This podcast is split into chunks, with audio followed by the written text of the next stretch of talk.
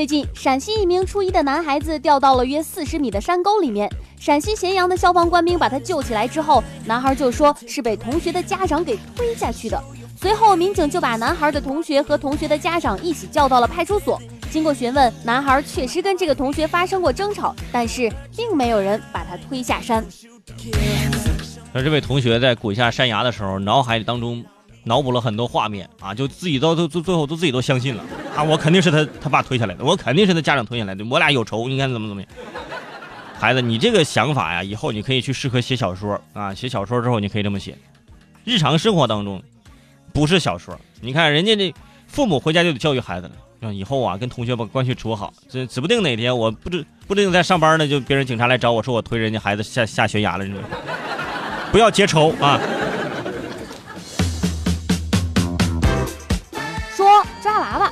某夫妇两个人都有抓娃娃的喜好，但是呢，总是抓不上来。这夫妻俩呀，就在商场无人值守娃娃机这个地方，直接用铁丝钩去勾娃娃。警方在他们的出租屋里面查获了一百多个偷来的娃娃。丈夫张某已经被警方刑事拘留，他的妻子因为怀孕八个月，目前被取保候审。怀孕八个月啊，一块儿去偷娃娃，你们这胎教真的是哎，孩子出生啊都可能见不到自己的爸爸。所以说提醒各位朋友，就是抓娃娃这事儿，千万不要过于当真。你玩个十块钱的就可以了。如果说玩了一百多块钱，一个娃娃都没有抓上来，你你就赶紧以后这个游戏你就你就戒了吧。这个呢，真正有行家人家能抓上来，还有一些呢，就是这个娃娃机它做过设置，它可以给你设置成让你抓不到。所以我就我就想问一下，如果说它设置让我抓不到，那我还要去抓，你说这个娃娃机它本身它是不是是不是涉及违法呢？这玩意儿，你是不是等于诈骗？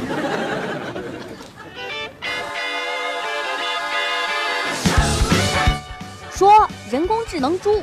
二月六号，阿里云和四川特区集团德康集团宣布合作，对 ET 大脑进行针对性的训练和研发，首期实现猪的数量识别、疾病识别和预警、无人过磅等十项功能。理论验证阶段，ET 大脑提升了母猪生产能力三头，死逃率降低了百分之三左右。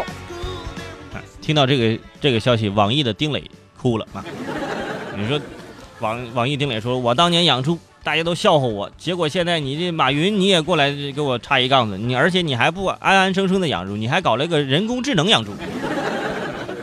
他说这个人工智能啊，这个帮助这个大脑或者任何任何的东西怎么怎么样，可以让母猪多生三个崽儿。你看，你们能不能考虑人家这个是不是人家的感受？多累啊，是不是？哺育这么多孩子啊？你看现在养猪这个养家禽之类的都已经人工智能了。你看看以后啊，你就说开养殖场，你都没有个机器人，你都不好意思开。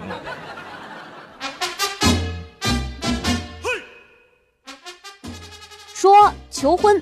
成都女老师袁明宇和警察男友赵万平相恋九年了，只因为两个人毕业工作之后长期异地，就一直没有结婚。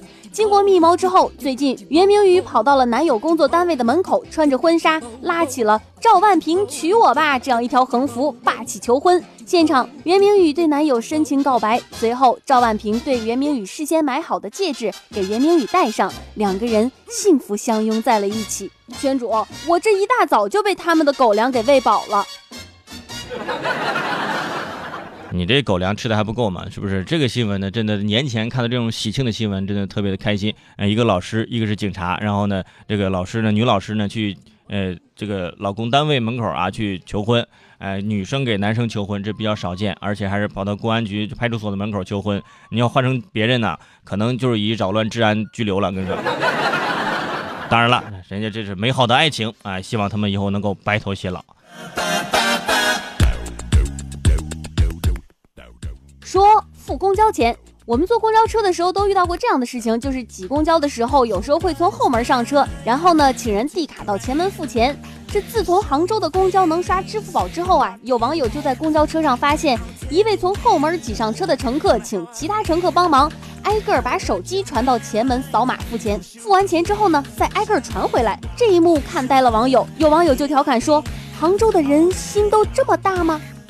这不是心大，这说明什么呢？说明这科技比较发达。另外呢，呃，素质市民的素质都比较高，对不对？就帮个忙嘛，也不会说哈传着手机然后手机不见了，对吧？没有这样的，现在手机谁没有啊？是不是干嘛还拿人家手机呢？我就觉得这一点非常好，有很多单身的朋友可以去这个杭州去坐坐公交车，哎，就是后面有女生把手机传过来呀、就趁着去给他刷支付宝的时候就加了他微信，我说。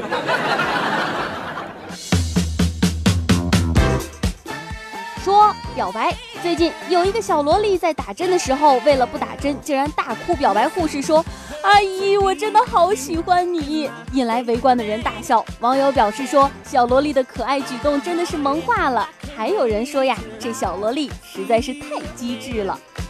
这个视频昨天在微博上点击量非常高啊，呃，在圈数快评里面说这条新闻呢，也说明最近真的没什么新闻可说了啊。哎，你看这个小萝莉打针的时候，然后说阿姨我喜欢你，真的是阿姨当时这个护士本身就没想把把她打疼，后来这么一说，那一针就扎下去了，哼，叫什么阿姨？叫姐姐啊。